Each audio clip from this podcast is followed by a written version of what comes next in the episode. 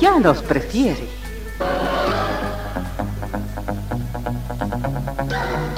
Somos RTC, la primera emisora deportiva del país.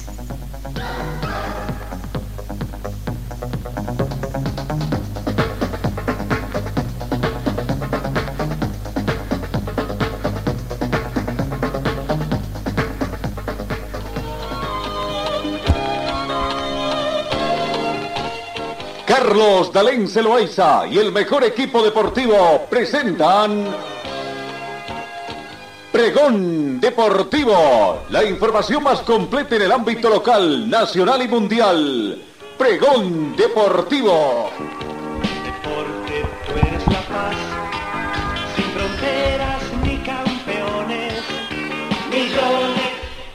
Amigos, ¿cómo están? ¿Qué tal? Tengan ustedes muy buenos días. Bienvenidos a esta edición, hoy cerrando esta nueva semana. Prácticamente se nos va, se nos va el mes de noviembre, el penúltimo mes de la gestión. Pocos días quedan para finalización.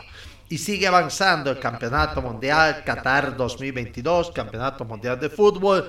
Ha terminado el partido hace un momento con victoria de Irán que venció a Gales por dos tantos contra cero y de esta forma también eh, va avanzando, va avanzando en la tabla de posiciones, ¿no? Eh, por lo visto en este partido. Victoria de Gales por dos tantos contra cero eh, que le permite avanzar en la tabla y esperar otros resultados, ¿no? Irán tiene tres puntos en dos partidos, se pone en busca de la clasificación. Inglaterra guardando el partido de Inglaterra con Estados Unidos que será más tarde. Inglaterra tiene tres puntos en un partido. Irán dos partidos jugados tres puntos. Estados Unidos un partido jugado un punto. Iguales dos partidos jugados un punto. Vaya, en este partido se dio la primera expulsión, minuto 86 a 4 del final, cuando prácticamente eh, eh, ya estaba a punto de expirar el partido. Fue expulsado el portero Geneisei por una salida fuerte, dura. No tuvo que salir de su área para tratar de concluir el balón. Bueno, pero creemos que Irán hizo los méritos. A los 17 minutos había convertido un gol que eh, el VAR prácticamente eh, anuló eh, su, su partido. Bueno, entró en reemplazo el portero suplente y tuvo que encajar dos goles. Los goles al minuto 90 más 8. En la instancia final del partido, Chesmi y en el minuto 90 más 1, Zeisacian. Prácticamente, ¿no? Para estructurar el dos tantos contra cero. Repito, con que Irán venció a Juárez, a Gales por dos tantos contra cero. Bueno, eh, ¿Qué más podemos decir de eso antes de que comience? Eh, comenzó, comenzó eh, las segundas fechas de los grupos con el grupo B. Se puso en marcha este partido el día de hoy. Bueno, bueno, eh, eh, vamos con la temperatura. Eh, saludando a todos nuestros compatriotas que nos siguen también a través de nuestras redes sociales, plataformas sociales, a través del mundo. 14 grados centígrados es la temperatura acá en Cochabamba, mayormente soleado. La mínima registrada fue de 10 grados y se espera una máxima de 25 para esta jornada. Vientos a razón de 5 kilómetros hora con orientación noreste. No hemos tenido lluvias en las últimas horas, tampoco hay pronóstico de lluvias eh, para esta jornada. La sensación térmica 13 grados centígrados, uno más bajo que la temperatura actual, esto debido a que está más fresco debido al viento. La humedad relativa del ambiente es 51%, el punto de rocío actual es de 4 grados. Visibilidad horizontal a 30 kilómetros, está completamente despejado. La presión barométrica llega a 1019 hectopascales. Eh, de esta forma, entonces, amigos, comenzamos el recuento de la información deportiva. Señor, señora, deje la limpieza y lavado de su ropa delicada en manos de especialistas. Limpieza de ropa Olimpia. Limpieza en seco y vapor. Servicio especial para hoteles y restaurantes. Limpieza y lavado de ropa Olimpia. Avenida Juan de la Rosa, número 765, a pocos pasos de la Avenida Carlos Medinaceli. Limpieza y lavado de ropa Olimpia. ¡Qué calidad de limpieza! Vamos viendo lo que tenemos en el Campeonato Mundial eh, Qatar 2010. Las imágenes de ayer, o mm, sobre todo lo que aconteció ayer, que terminó con lo, mm, eh, diríamos, con, terminó con los partidos de la primera fase, ¿no? Eh, vamos viendo los resultados que se han dado ayer. Suiza, Suiza prácticamente eh, venció, venció oh, Suiza a Camerún por un tanto contra cero. En el, cierre de los grupos, eh, partido correspondiente al grupo G. Suiza venció a Camerún eh, por un tanto contra cero. El único gol del partido llegó en el minuto 48 a través de Emboló con asistencia de Shakiri. Emboló fue el autor del tanto entonces de este partido. Eh, dentro de los campos de las estadísticas, que podemos decir? Mayor dominio del equipo ganador, en todo caso de Suiza ante Camerún, que no tuvo mucho, ¿no? 11 eh, tiros de esquinas para Suiza, 5 para Camerún. 22 faltas en total, de las cuales 12 faltas cometió Suiza, 10 cometió eh, Camerún. No, eh, bueno, eh, ganó Suiza entonces en su debut en el Campeonato Mundial por el Grupo G y terminó venciendo por un tanto contra cero. Por ahí en las imágenes se nos metía, ahí está el gol. En otro, por este mismo grupo, pero en horas de la tarde, apareció la magia de Brasil y terminó ganando el partido. Brasil venció a Serbia por dos tantos contra cero. Apareció Richardson de la lágrima a la alegría, a las lágrimas, podríamos decir, una gran actuación en la segunda parte, sobre todo de Richardson, que con un doblete permitió a Brasil soñar de que, y demostrar de que está para grandes cosas y que no por algo es favorito para alcanzar el campeonato mundial en Qatar 2022. Richardson al minuto 62 y eh, al minuto 73 una, eh, una, gran asistencia de Junior para una tijerita prácticamente que dice que lo había entrenado durante los últimos entrenamientos, que Richarlison prácticamente demostró que Brasil está para ganar. No, eh, dentro de las estadísticas que arroja también este partido, es que, bueno, hubo dominio, dominio de Brasil, posesión del balón 63%, contra 37 de Serbia que solo atinó quizás mayormente a defenderse. En tiros de esquina, 6 para Brasil, 4 para eh, Serbia. Tiros fuera del objetivo, 9 para Brasil, 3 para eh, Serbia. En cuanto a tiros con dirección de gol, 5 para Brasil, 2 para Serbia. No, eh, tiros de esquina, 6 para Brasil, 4 para eh, Serbia. Eh, bueno, ¿qué más podemos decir de este partido? Gran victoria de Brasil que le permite soñar también y poner para Sudamérica la esperanza de que, ¿por qué no el título se puede venir para este, este lado? Bueno, con esos resultados del grupo G, Vamos viendo cómo queda la tabla de posiciones en este grupo G. Con un Brasil primero obtiene tres puntos. Eh, ahí está. Eh, eh, en el grupo G, la, tabla de posiciones prácticamente lo que nos muestra y que nos ve a Brasil como el favorito para alcanzar. Brasil tres puntos, Suiza tres puntos, Camerún y Serbia se quedan sin puntos en el inicio, aguardando lo que va a ser los segundos partidos de este grupo, eh, en el grupo G, cuando Serbia se enfrente con Camerún y Brasil con Suecia el próximo 28 de noviembre, ya no cesando también la jornada de los puntos 2.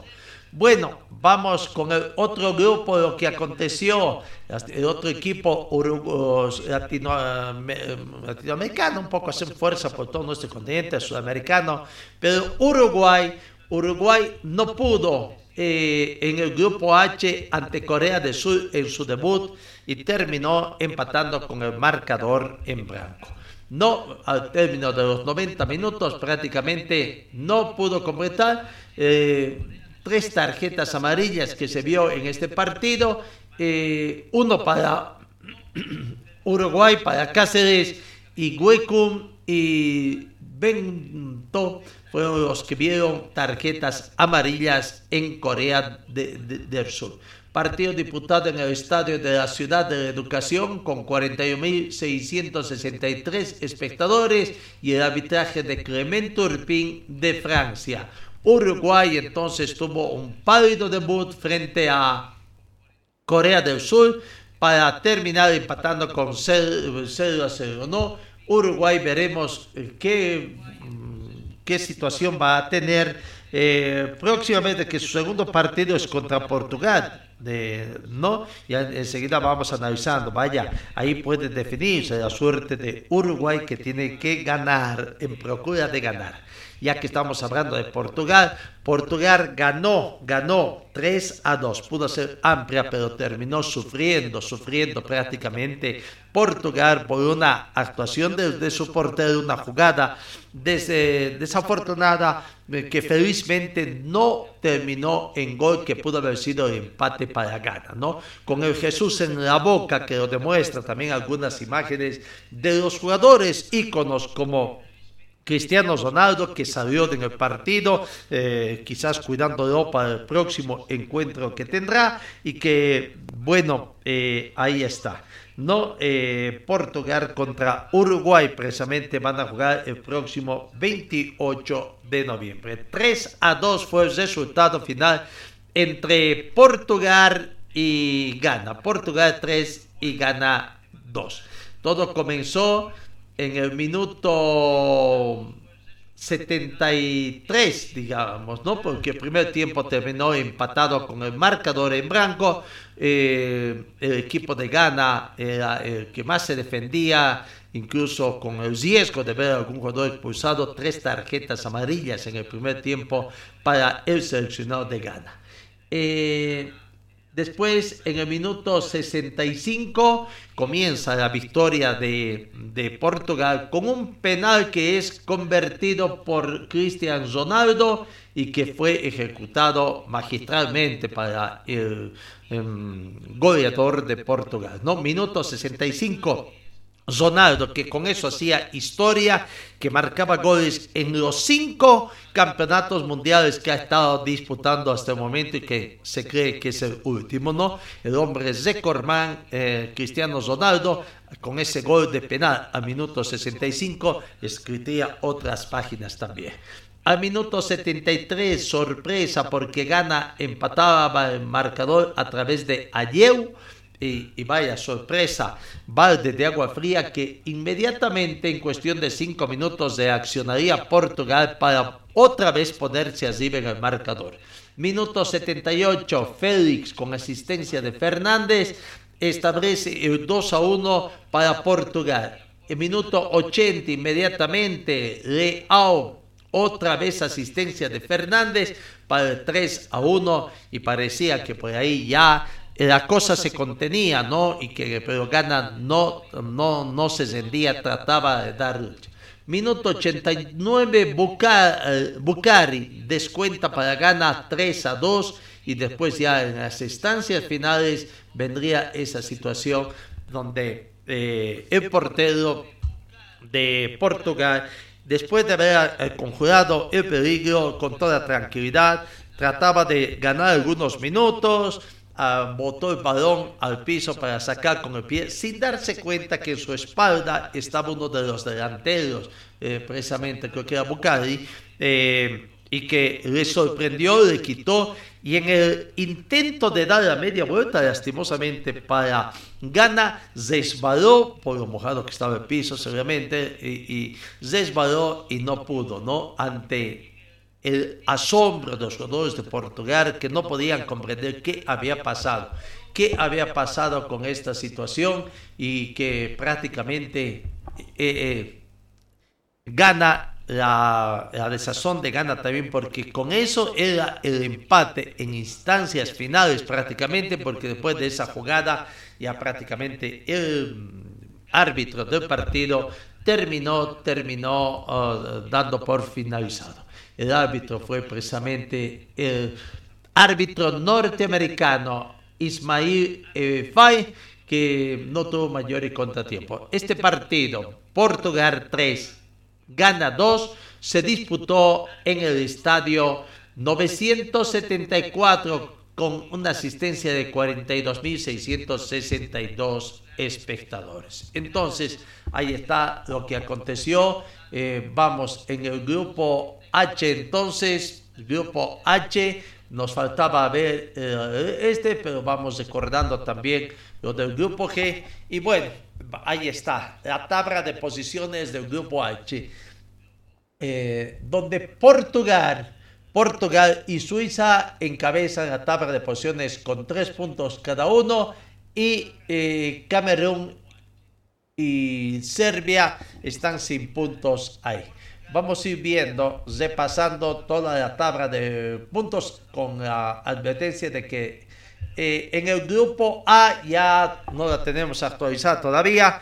En el grupo A, eh, eh, no, en el grupo B, perdón, en el grupo B es que tenemos que actualizar. En el grupo A, hoy juegan Países Bajos con Ecuador para definir posiblemente quién sea el primer clasificado o quién estaría de líder momentáneamente hasta que jueguen Qatar o Senegal.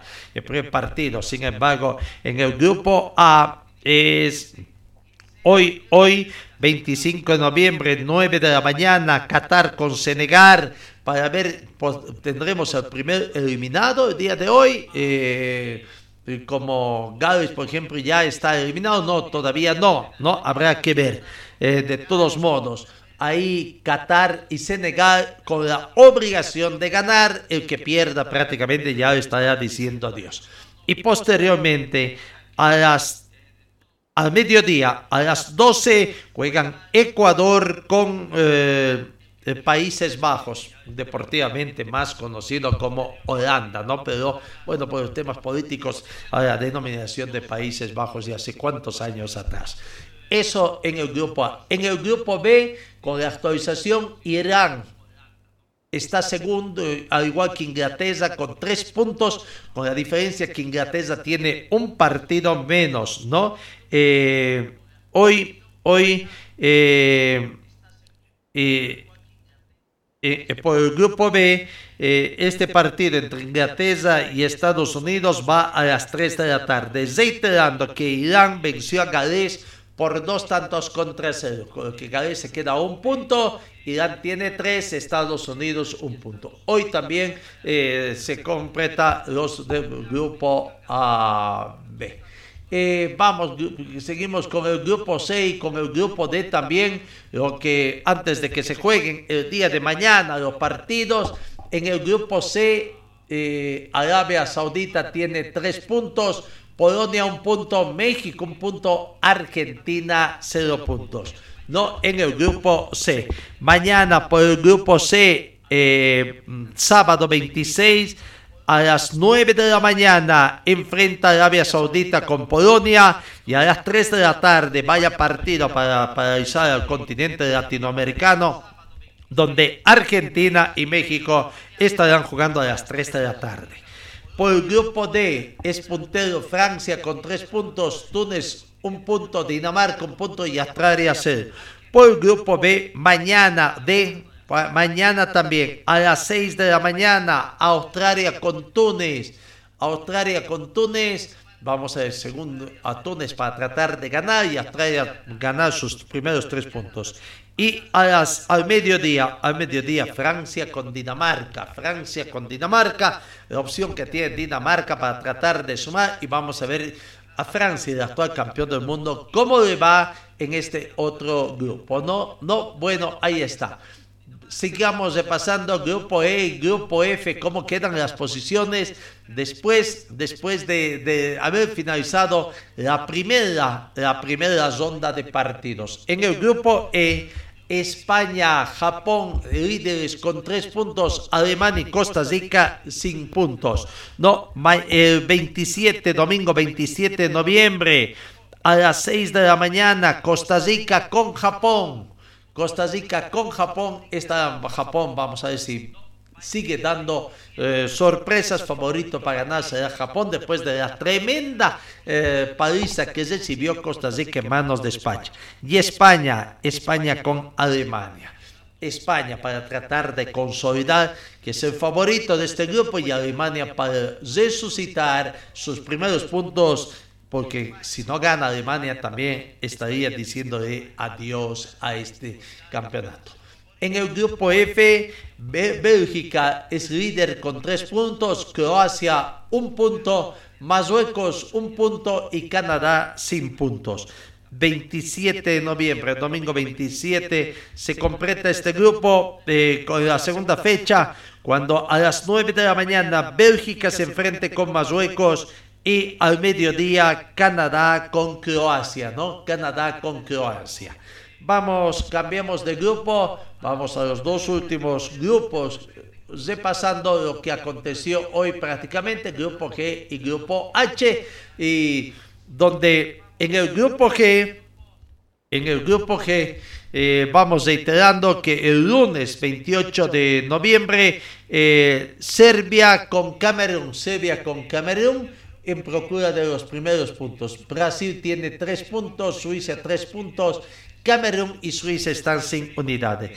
Y a las 12 del mediodía, Brasil con Suiza, los ganadores de la primera fecha, se enfrentan para tratar de definir quién será el líder a la segunda fecha y por qué no con una victoria de uno de ellos podría estar alcanzando ya la clasificación a octavos de final.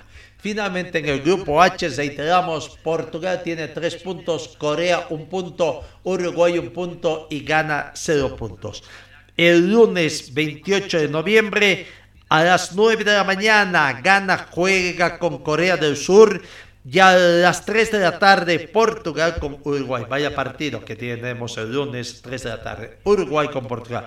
Y después ya el 29, martes 29 comienza los últimos partidos, la despedida de muchos eh, eh, eh, clubes, la despedida prácticamente allá.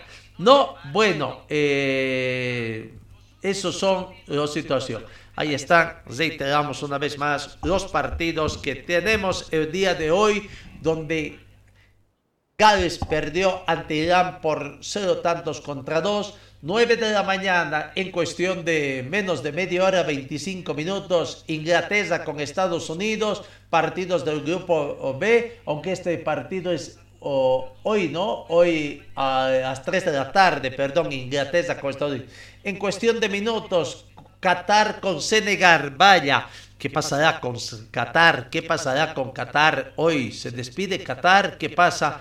Eh, será que en este campeonato el anfitrión no pasa octavos de final, habrá que ver. Y al mediodía Países Bajos con Ecuador, partido fuerte también para la tricolor que va a tratar de sumar sus segundos seis puntos, tres puntos para acumular seis y tener. Bueno, eso es lo que tenemos en el campeonato mundial Qatar 2022, lo que está aconteciendo. Ya les estaremos contando también algunas otras novedades de, de lo que acontece eh, allá en Qatar, en la capital. El tema, por ejemplo, de que Neymar ha encendido las alarmas tras eh, su lesión aunque los médicos y el técnico aseguran de que va a contar. Los médicos piden paciencia y el técnico le brinda optimismo indicando de que Neymar va a continuar jugando el Campeonato Mundial Qatar 2000.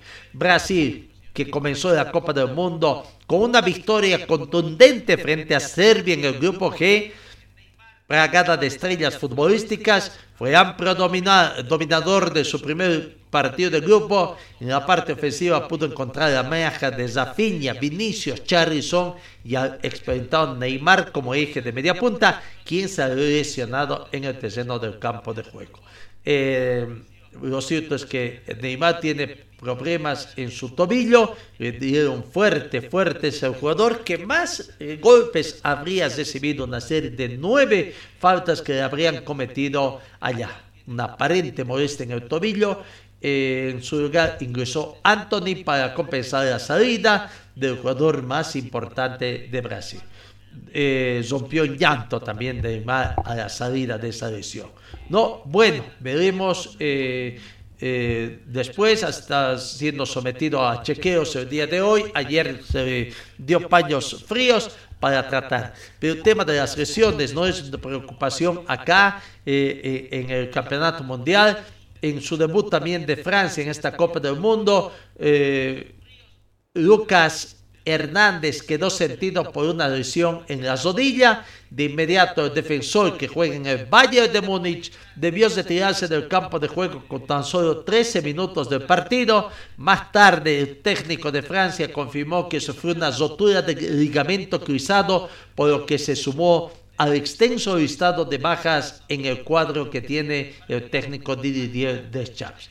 Bueno, eh, este jueves el zaguero ayer en todo caso, se sometió a una operación en Innsbruck, ya que el club alemán informó que fue exitosa. En el corto plazo comenzará su periodo de rehabilitación.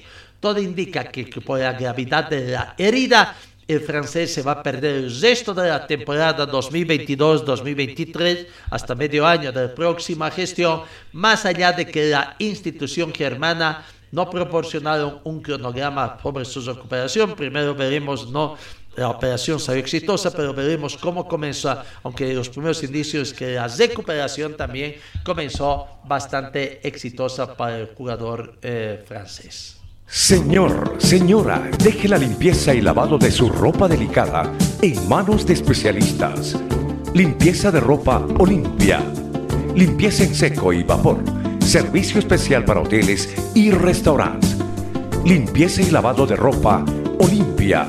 Avenida Juan de la Rosa, número 765, a pocos pasos de la Avenida Carlos Medinaceli. Limpieza y lavado de ropa Olimpia. ¡Qué calidad de limpieza! Sigamos con más informaciones, vamos avanzando rápidamente en el panorama internacional. Cristiano Ronaldo recibe una tentadora propuesta de la MLS tras quedar fuera del Manchester United. El portugués podría hacer las maletas rumbo a Estados Unidos tras finalizar su participación en la Copa del Mundo Qatar 2022. ¿No? Eh, lo cierto es que apenas han pasado unas horas de que Manchester United rescindió contrato con Cristiano Ronaldo y el astro portugués ya le habría llegado una importante oferta para continuar su carrera como futbolista. Eh, no, de acuerdo con el diario inglés Daily Mail, uno de los mayores deseos del Inter Miami es contar a Cristiano Ronaldo y Leo Messi en la Florida. Por ello, el propietario de las Garzas David Beckman, que está allá en el Campeonato Mundial, se habría contactado con el entorno del portugués para llevarlo a los Estados Unidos. De lo que no se queda todavía es el monto que podría ser. Lo cierto es que veremos si es que Cristiano Ronaldo termina en el fútbol norteamericano en la MLS como han terminado varios, varios eh, estrellas del fútbol. No, eh, así que va a quedar pendiente todavía esa información, esa primera eh, esfuerzo que tiene allá. bueno, algunas otras informaciones para destacar la victoria de Suiza Camerún por un tanto contra cero, que ya lo decimos, Argentina para su partido de mañana, lista cambios para el final contra México. Argentina está anunciando algunos cambios. Su técnico Lionel Scaloni prepara variante para el decisivo duelo con los aztecas, que ha sido catalogado como una final por el Fortín argentino. No, eh, las dudas emergen desde el sector defensivo. Scaloni analiza si Cristian Cutis no va más o se lanza por Lisandro Martínez. Y es que Romero no jugaba desde el 18 de octubre y se anotó su falta de ritmo, el que juegue acompañado del experimentado Nicolás Odamendi, cuestionado sin embargo por la afición deportiva. Otros cambios que pretende el técnico Escalona es eh, la de Nahuel Molina y Nicolás Teafrico, ¿no? Gonzalo Mortier por derecha y Marcos Acuña por izquierda serían las alternativas para sufrir a Molina y, Tafriaco, ¿no? Otras variantes potables es en, la mitad del campo con el tercer volante Alejandro Gómez y que daría oportunidad a Enzo Fernández o Alexis McAllister. Esa posición es clave en, la selección argentina tras la baja de lesión de Giovanni Lo Celso. Bueno, Vamos a ver, en el tema de Messi, la gran pregunta, ¿cómo llega Messi, que ha estado trabajando en forma separada? Para muchos, eso que demuestra de que físicamente no está bien, pese a que él mismo indicó que sí, por lo que, bueno, dado decisivamente cuán de bien está Messi y por qué se va entrenando separado, ¿no? Lo cierto es que, eh, que vamos a ver lo que pasa. Él dijo que se sentía muy bien físicamente y la verdad es que llegó con un gran momento, tanto lo personal como lo físico. Habría manifestado Messi antes, un día antes del partido con Arabia Saudita. No, ha estado realizando labores de gimnasio junto al resto del plantel durante este miércoles, ayer y trabajo por separado para después juntarse en la parte final de la práctica que tuvo el seleccionado argentino allá en la Universidad de Qatar. Entonces, eh, habrá que aguardar cómo termina. Los mexicanos están muy optimistas, prácticamente tienen un optimismo muy grande, quieren ganar a Argentina para así eliminarla prácticamente, porque Argentina está obligado a ganar tras la desota que, que tuvo frente al seleccionado de, de Arabia Saudita. ¿no? México con Argentina, Argentina con México es el partido del día sábado. Señor, señora, deje la limpieza y lavado de su ropa delicada en manos de especialistas. Limpieza de ropa Olimpia. Limpieza en seco y vapor. Servicio especial para hoteles y restaurantes. Limpieza y lavado de ropa Olimpia. Avenida Juan de la Rosa, número 765, a pocos pasos de la Avenida Carlos Medinaceli. Limpieza y lavado de ropa Olimpia. ¡Qué calidad! De limpieza. Bueno, en algunas otras informaciones, repercusiones, lo cierto es que el partido inaugural del Campeonato Mundial Qatar 2022 habría traído más televidentes que de hace cuatro años, según las cifras. La mitad de la audiencia en Brasil lo vio Qatar-Ecuador, ¿no? Uh, el primer encuentro en Francia registró también la mayor audiencia del año. Las cifras que va arrojando de la Copa Mundial de Fútbol está demostrando ser más popular que nunca en todo el mundo. Las cifras preliminares del partido inaugural de Qatar 2022 apuntan a un incremento en el número de televidentes comparado con el de Rusia 2018. Por ejemplo, un Ecuador con una media de 3.3 millones de televidentes vio el partido Qatar-Ecuador jugado el domingo 20 de noviembre con un pico de 3.6 millones. Esto representa un incremento del 109% en las cifras de audiencia del duelo inaugural en el país, comparado con el nivel más alto de las dos últimas ediciones de la Copa Mundial de la FIFA. Además, Brasil atrajo una cuota de pantalla, porcentaje de personas viendo el partido al mismo tiempo del 50% en TV Globo. La audiencia media para el encuentro fue de 24.36 millones, un 6% más elevado que el del 2018 entre Rusia y Arabia Saudita, que se emitió en el mismo canal con 22.86 millones. En Colombia, los 5.5 millones de televidentes en cada corte B, con un pico de 6.3 millones, superando las cifras de los seis partidos inaugurales previos con una cuota de pantalla del 62.7. Las audiencias en Europa también han sido más elevadas que las de Rusia 2018. Lastimosamente acá en nuestro medio no tenemos para medir, ¿no? Por muchos medios televisivos digan somos el número uno, el rating nos favorece, pero acá, acá no tenemos empresas que hagan este tipo de medición así con gusto. Pero bueno, no hay, no hay que usar, eh, la población crece también en el mundo entero y la situación va cambiando. Bueno, vamos, las buenas noticias que nos trae el deporte eh, boliviano. Ayer, ayer por el campeonato eh, sub-15 categoría damas en, eh, en, en Chile, segunda victoria. Segunda victoria del equipo boliviano. Recordemos que ayer les dábamos la noticia que Bolivia venció por 70 a 66 en Paraguay. Ayer Bolivia alcanzó la segunda victoria Chile ante el local. Bolivia marca, marcó 55, Chile 43. Por 55 a 43 fue la victoria en damas, categoría damas sub 15 en Chile y con esa segunda victoria Bolivia, Bolivia alcanza la clasificación a la siguiente fase de este campeonato sudamericano sub 15 de básquetbol categoría damas. Aquí está los dos últimos minutos de juego eh, donde Bolivia venció a Chile. Sofía Reyes. Últimos dos minutos, alias. Lota para Chile. Me parece que Chile en este ataque tiene que sumar puntos si quiere tener alguna chance para el cierre. Se viene Robles. Guineo. Amanda, el giro. No pudo. Y otro rebote de Reyes. Hay un silbato, Diego. Así es, es un foul de Amanda Guineo, la tercera en el partido.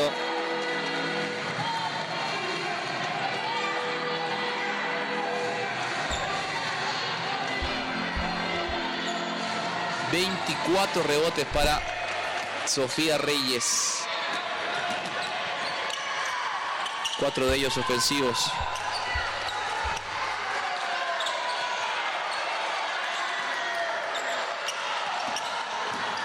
Egues con Reyes. Lindo pase ahora con esta asistencia para los puntos de Viveros. Sí, lamentablemente ahora Bolivia se está soltando con, con el marcador a favor, está haciendo su mejor juego, están jugando mucho más sueltas. Viveros, último minuto. Bolivia que va a clasificar a semifinales dando la sorpresa de este grupo.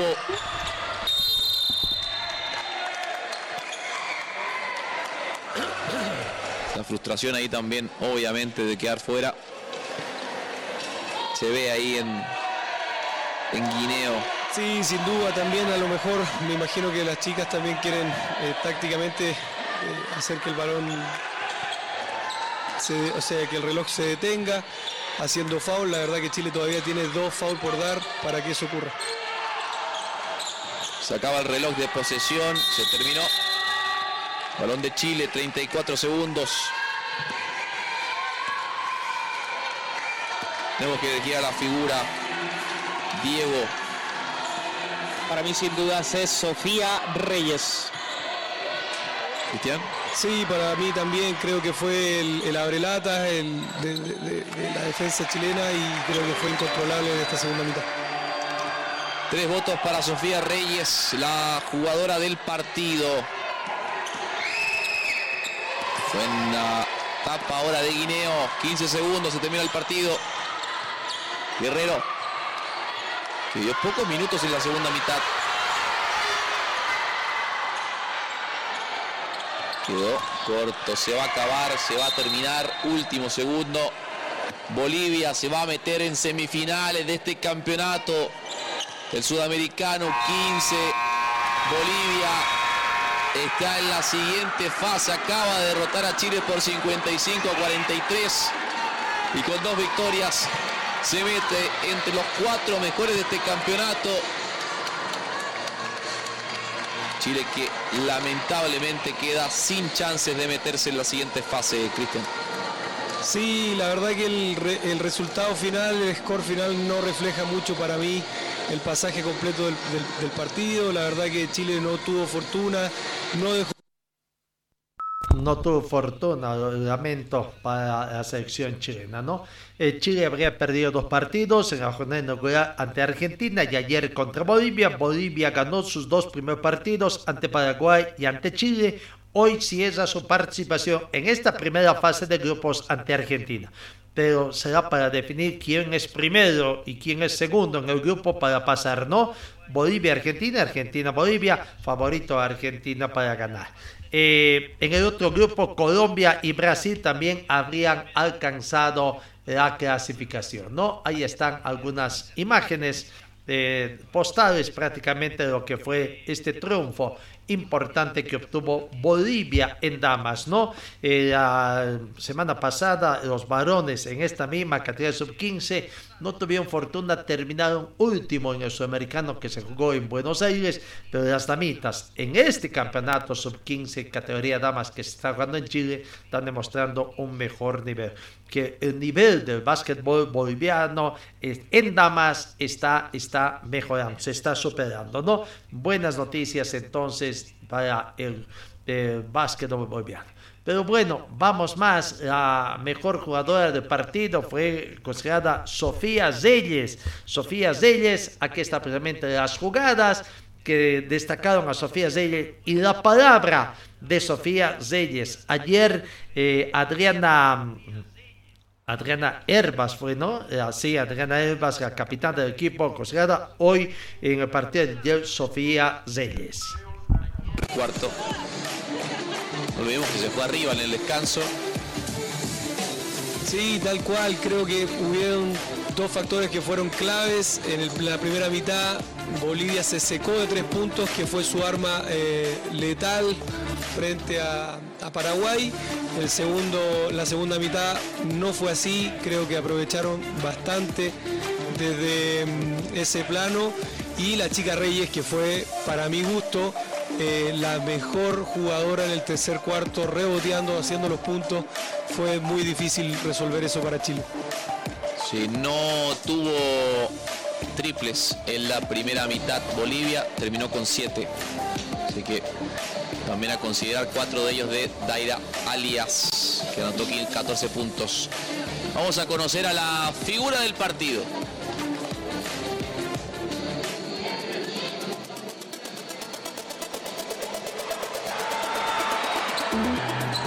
Muchachos, estamos aquí con la jugadora del partido, Sofía Reyes. Sofía, felicitaciones por esta tremenda actuación. Se clasifican a semifinales. ¿Cómo te sientes en este momento?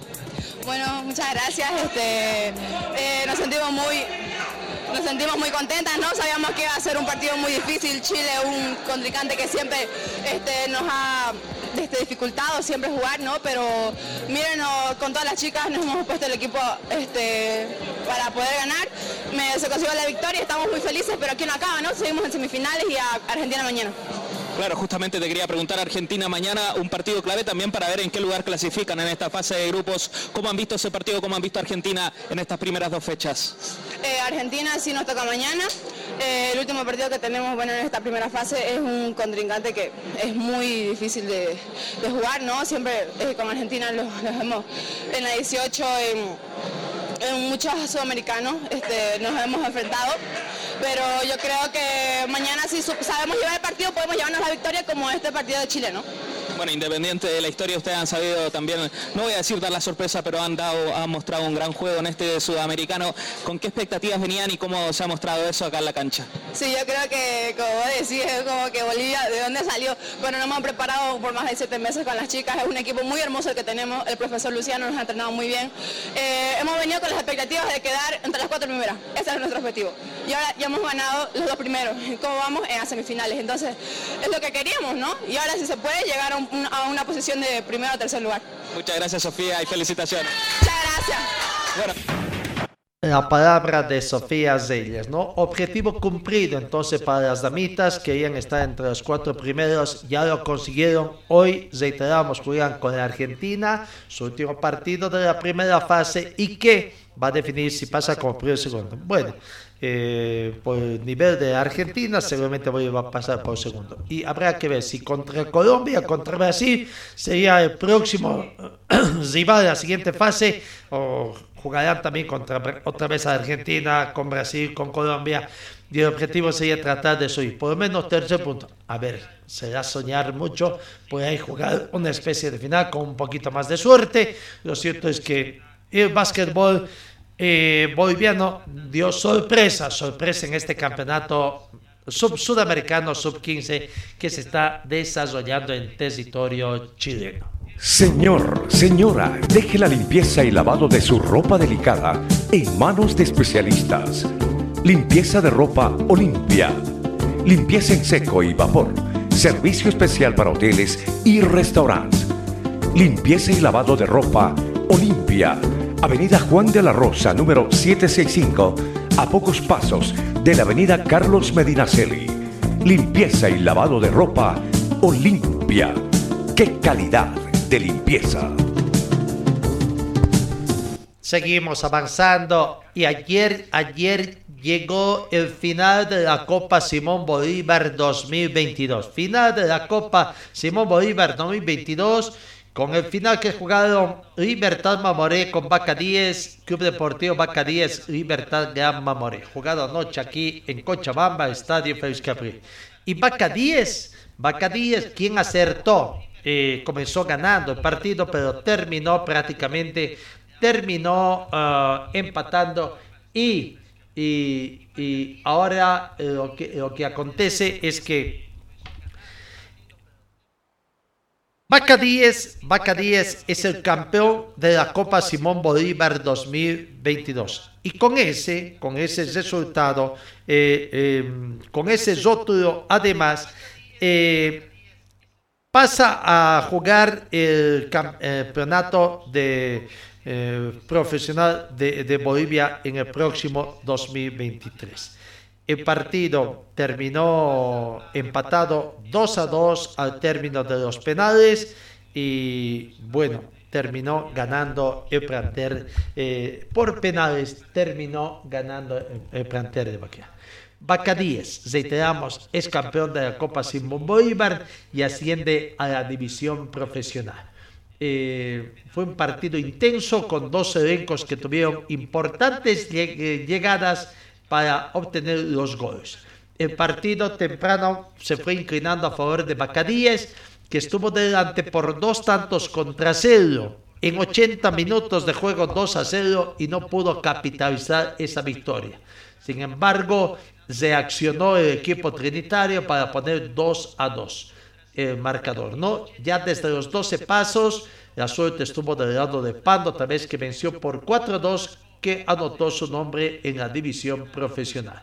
No, el cuadro de Gran Mamoré, sin embargo, tiene opciones de alcanzar el fútbol profesional para darle al Beni también, porque tendrá que jugar eh, los partidos de descenso indirecto precisamente el 27 y el 30. Por eso ya vamos a ver. Lo cierto es que tras siete años sin estar en fútbol profesional, siete años atrás, Pando tuvo por primera vez el fútbol profesional eh, en su terreno y bueno, ahora Pando vuelve a tener fútbol de la primera división tras haber conseguido el título ayer. ¿No? Eh, así es. Bueno, vamos viendo el resumen, el resumen de lo que ha sido este partido, eh, la victoria de Real Mamoré eh, a través de los lanzamientos de penales. Ahí vemos el ingreso de los dos planteles, con las autoridades por delante, el señor obviamente controla el cronómetro y la acción se inicia con este pase largo por parte de Robles, luego una desviación de cabeza, deja cara a cara con el portero, pero Rodríguez responde con mucha solvencia. ¿eh? La primera oportunidad para el equipo de Trinidad.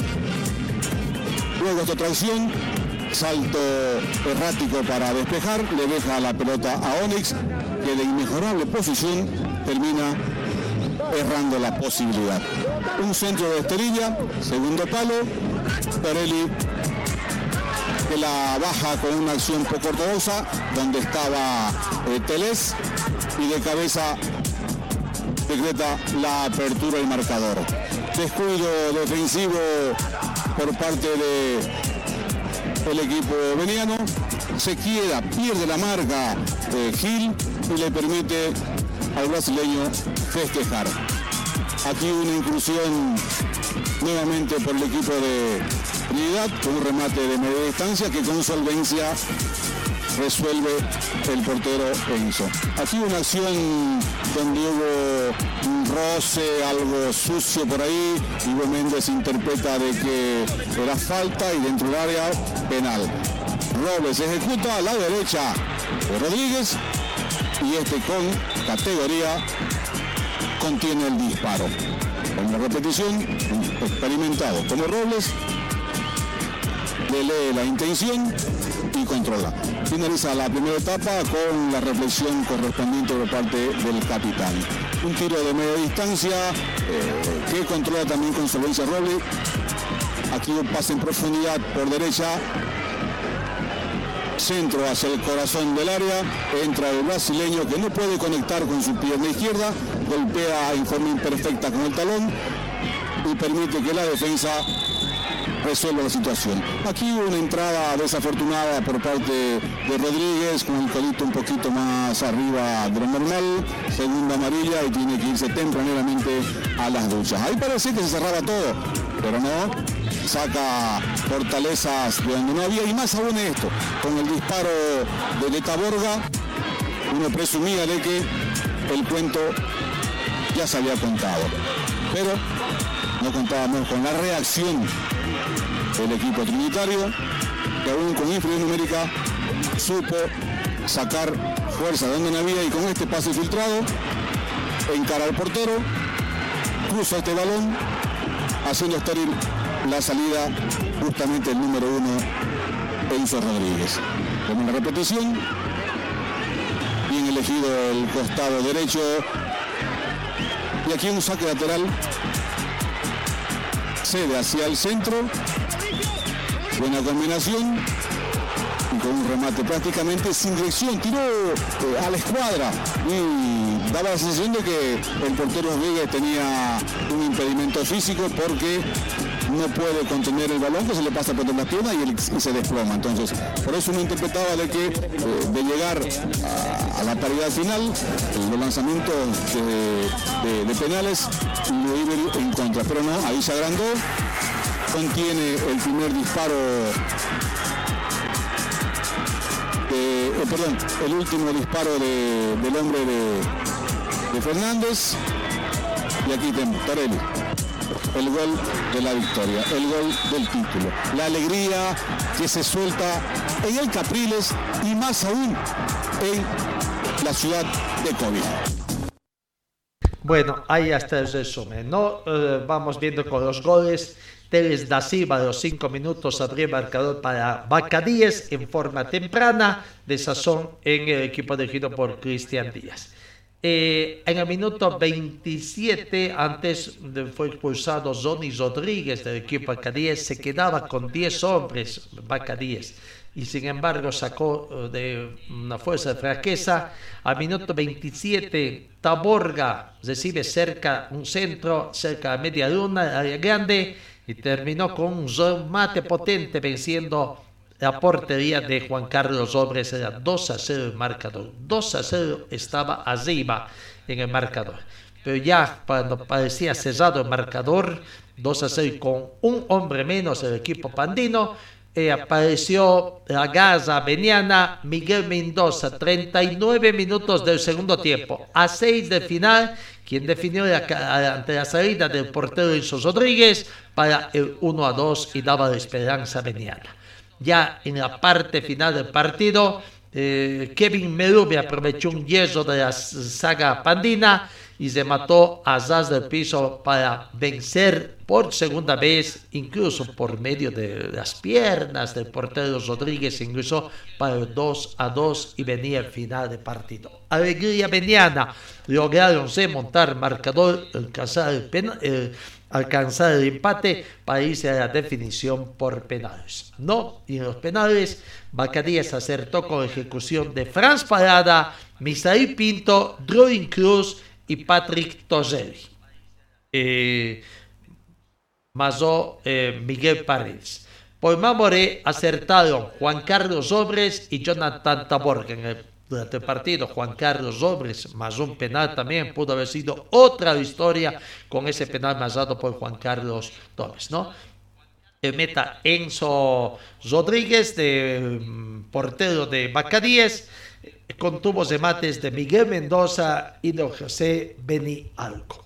Victoria entonces del equipo de Bacadíes que a la culminación de este evento se dio el acto de premiación un poco mm, con muy poca gente también, en medio de su de acto que pasó, no le dio mucha importancia a los de la federación, ya están más abocados a lo que es esta la presencia ya en Qatar, ¿no? Pero bueno, Pandi retorna al fútbol profesional a partir de 2023 cuando la división profesional tendrá también 17 clubes, 17 clubes. Y este domingo veremos qué va a acontecer con el primer partido entre Real Libertad Gran Mamoré, que recibe en Trinidad a al equipo de Universitario de Sucre, equipo doctor, y el partido de vuelta el 30, miércoles 30 en la capital de la República para definir quién sigue siendo equipo profesional. No, el camarín, el camarín prácticamente ahí en... Eh, el festejo en el camarín eh, eh, de la gente pandina.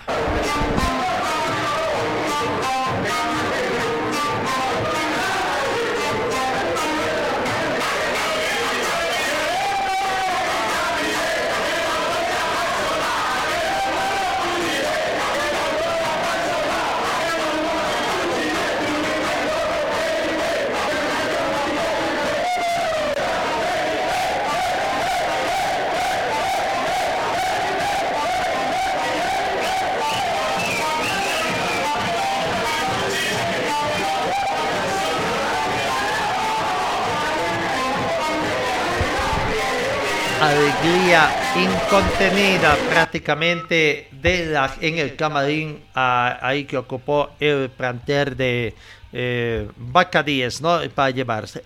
Y según los deportes también, en, en Pando, en Cobija también tuvieron una alegría desbordante, desbordante por lo que Pando alcanzó este campeonato. Vamos con las notas de los protagonistas, la palabra del técnico del equipo de Bacadíes que ayer en los últimos tres partidos acá en Cochabamba no pudo estar dirigiendo desde la banca de suplentes por expulsión que sufrió ante Fatic eh, no eh, cuando pasaba a la siguiente instancia. Pero bueno aquí está la palabra del técnico de Bacadíes en su momento tal vez Marco va a ser un poquito más abierto, se va a expresar ante usted, ante la prensa. Pero este equipo es una familia, les digo, una familia pero que tiene como dirigencia personas que quieren el fútbol, que no están para de pasada, sino que ellos con los tropiezos, no tropiezos, ellos siguen con la fe y siguen la fe hasta que lo consiguieron. Y ahora que están en la liga, esta dirigencia que tenemos a la cabeza de Marco, con seguridad que van a saber ver lo mejor para el equipo, para empezar un técnico ideal para Bacaríes y los jugadores que vayan a venir también con seguridad que van a saber elegirlo, Marco y también el técnico que vaya a venir. Mi persona lo apoyó bastante a de forma interina con el equipo, pero había mucho compromiso. Y una cosa que acabo de decir que lo que nos trajo acá es que los jugadores, a veces las personas aprendemos de los fracasos. Habíamos fracasado dos veces en Simón Bolívar en semifinales y es triste dice así. Pero este año ya no había esa tristeza, lo sentíamos que el campeonato era nuestro porque he visto el grupo muy maduro, jugadores que la edad también ya la tienen y eso también lo hizo más maduro, más serio y a eso agregamos lo que es el compromiso y la fe en Dios que, que todo eso solo podemos tener si somos humildes Profe, a Niki lo tenía en el campo de juego, pero qué difícil es dirigir de la tribuna, ¿no? Lo vemos muy atento, mensajes, llamadas, porque hay que estar ahí, ¿no? Sí, Niki llegó desde Cobija, mire, precisamente a dirigir el partido contra Destroyer porque digamos me expulsaron en la paz ante Fati por algo que no significaba nada, pero querían cobrársela tal vez, ¿no? Pero me expulsaron y me dieron tres partidos y justo fueron los tres partidos, de, dos de semifinal y esta de final, ¿no? Pero Nicky, los nervios, todo me pongo en su lugar de él. Eh, la verdad que es difícil a veces estar ahí porque como ven, este equipo es una familia, somos reducidos, somos pocos, un número de 21 jugadores tenemos, tenemos cuatro muchachitos de 15 años que están, ya debutaron, el arquero tiene 19, hoy día fue la figura, y sobre todo contamos nuestro cuerpo técnico reducido, estoy yo, está el auxiliar de utilería, está la delegada, está Nicky, no hay, y todo es una familia, entonces todos llegan a apoyar con lo que pueden, unos vienen como médicos, otros vienen como de todo, o sea, pero ahora Bacarí con seguridad que se va a organizar para hacer ya verdaderamente algo más grande.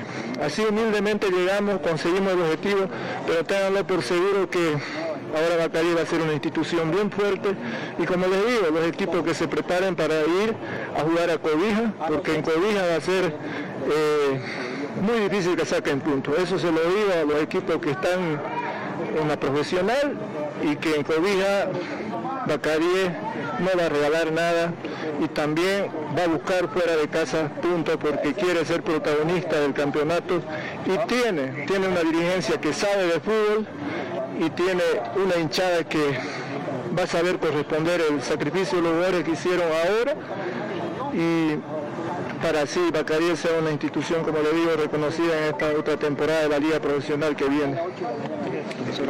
Señor, señora, deje la limpieza y lavado de su ropa delicada en manos de especialistas.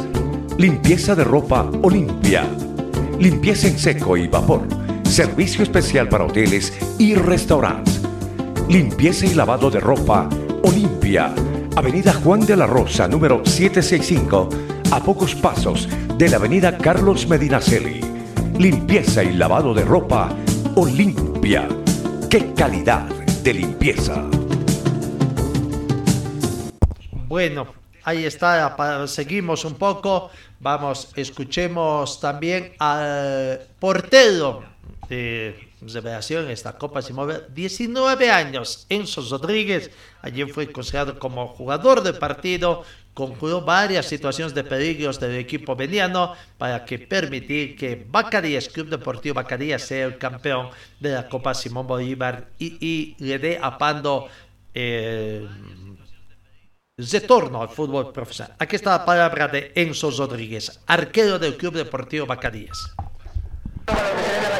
pero ya está, ¿no? Ya fue un nivel. Sí, la verdad que al último, a los últimos minutos nos desconcentramos, nos empataron, pero yo tenía la seguridad y la fe en Dios que íbamos, en los penales yo iba a tapar y íbamos a salir campeones. ¿Qué se le puede decir a la gente allá en Pando, pero es una fiesta? No, que este título es para todos ellos, para todo el pueblo hermoso, que hace varios años veníamos a batallarme y esta vez se lo dio. ¿El personal, la familia? No, este título, lo personal para mi mamá y para mi papá que me están apoyando.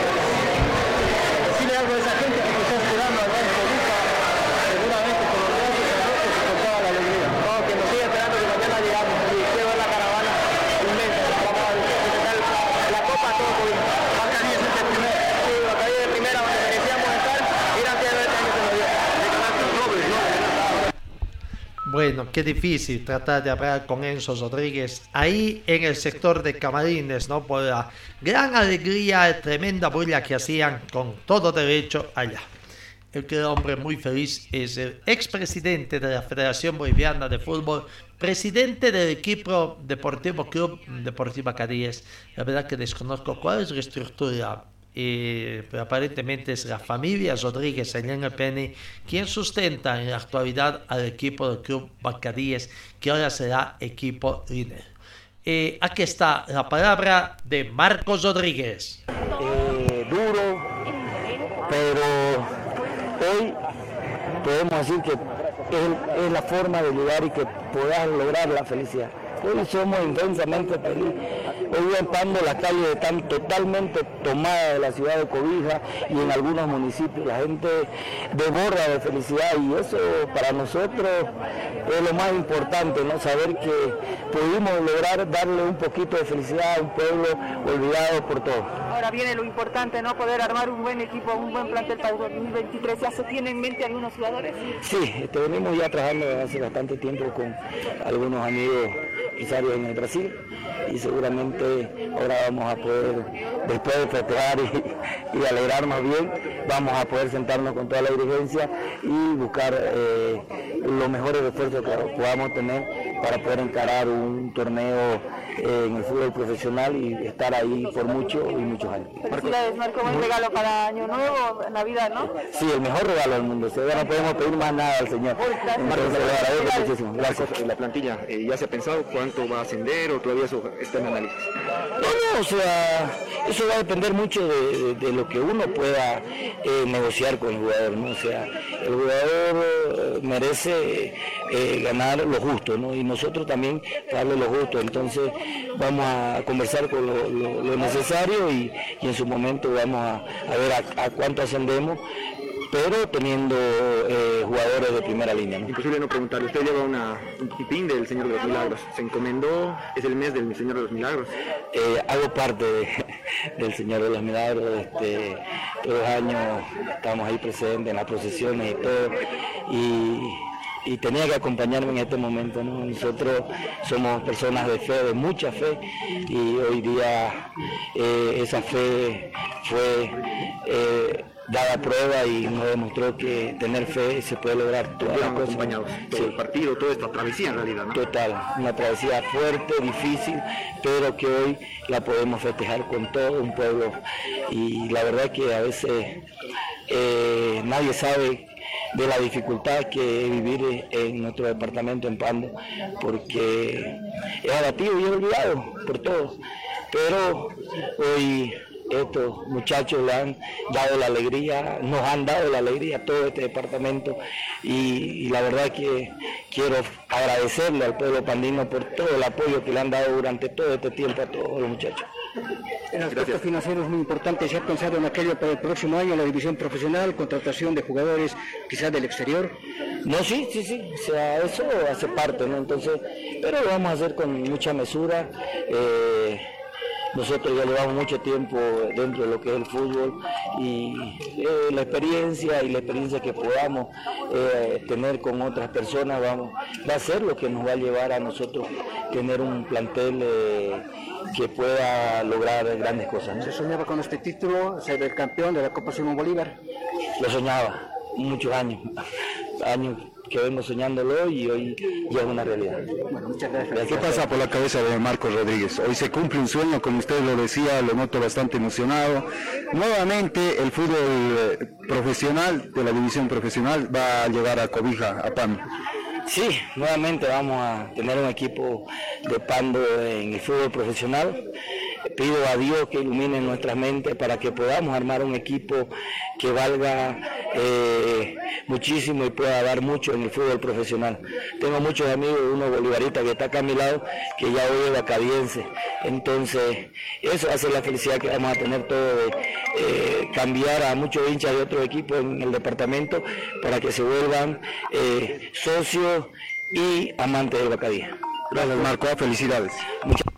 La palabra del presidente del Club Deportivo Bacadíes, Marcos Rodríguez, expresidente de la Federación Boliviana. En Pando han tenido dirigentes que han sabido llevar muy bien, eh, poner muy en alto el fútbol pandino, ¿no?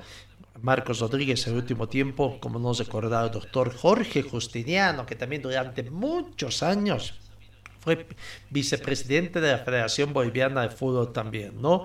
Y, bueno, eh, acompañando en la última gestión estuvo con el mm, finado, finado señor Chávez, ¿no? Eh, expresidente del Club Oriente Petróleo.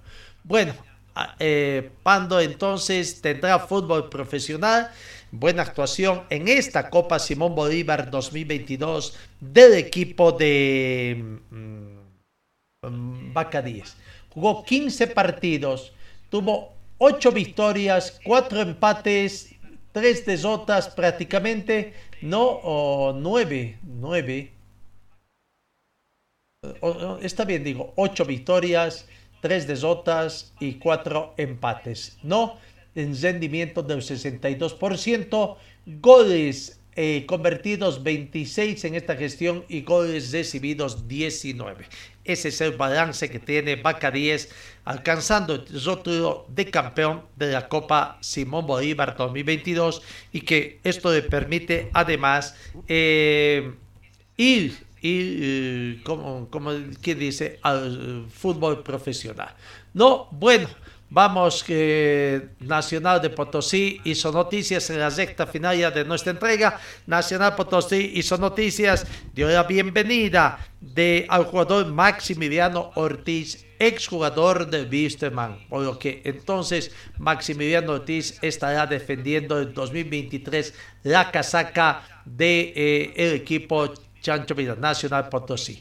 En, acá en Cochabamba, Universitario Vinto, le dio bienvenida a Denilson Zamayo, jugador también de Palma Flor, que pasa a las filas de Universitario de. Bueno, eh, esas serían las noticias. Ayer, sin mayores novedades, con una muy poca asistencia. Wisterman en su acto central, la misa de conmemoración de 73 años se llevó a cabo en la catedral. No, muy poca asistencia de público, de hincha. El desazón es más grande que tratar de llevar los estes, ¿no? Por una parte. Y habló el presidente, pero bueno, eh, siempre un poquito indicando de que deberían llamando a la unidad. Él es el que tiene que llamar, eh, dar el ejemplo de unidad, no a hinchada vistermanista. En eso concordamos, de que tiene que haber unidad. Yo pedía una mayor coordinación. Estaba pidiendo auxilio, coordinación con el pago de deuda. Según eh, Gary Soria, hay una deuda más apremiante que es contra el técnico Ponce y no la que la eh, campaña Salvemos al Rojo habría pagado a Vanegas. Debía haberse pagado al del Rojo, ¿no? Está pidiendo auxilio, no sé qué es lo que está haciendo. Dice que tiene ya ha llegado, contratado a siete jugadores y no quiso dar nombres. Está vendiendo humo. Eh, primero lo más importante, como él mismo dice, es apremiante, arreglar las deudas y cuáles son los compromisos que está haciendo, quiénes son los jugadores, cuántos se quedan, porque hasta acá mmm, hay más ya los jugadores que se van, los que han anunciado también eh, demanda contra Wisterman y veremos eh, si termina a fin de año Wisterman con toda tranquilidad, pero esperando que el 2023 no comience muy temprano los sobresaltos o ya los problemas mayores comenzarán también acá.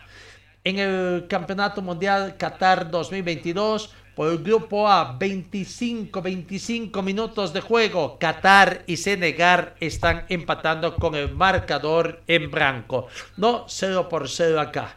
Eh, la pelea de favor con el presidente del Tribunal Superior de Alzada de la Federación, nuevamente declaraciones de jugadores que desmienten el, el, la versión de Goitia de que favor se beneficia. Bueno, si se beneficia también es el tema, no, no, eh, el tema de que por su trabajo, pero tienen el respaldo. ¿Y a Goitia quién los respalda? Ni los clubes, ni los clubes los respaldan a, a Goitia. El único respaldo que tiene es del presidente de la Federación Boliviana de Fútbol. Bueno, ayer Infantino, el presidente de la Comenbol Domínguez y Tapia, presidente de la AFA, recordaron a Maradona eh, en el segundo aniversario de su fallecimiento. No eh, con la presencia de excompañeros de la selección, la proyección de imágenes de su carrera y discursos de dirigentes y exjugadores, homenajearon al 10 en un acto en que no faltó el relato de Víctor Hugo Morales, el segundo gol a Inglaterra en México de 1983.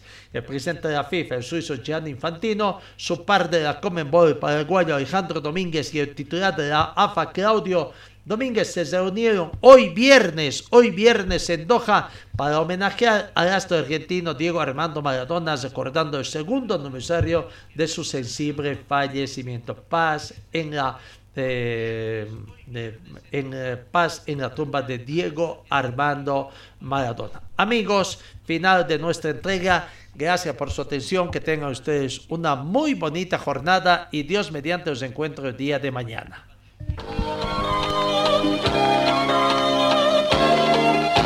Fue el equipo deportivo de Carlos Dalén Celoaiza que presentó Pregón Deportivo. Gracias al gentil auspicio de nuestras casas comerciales. Ustedes fueron muy gentiles y hasta el próximo programa.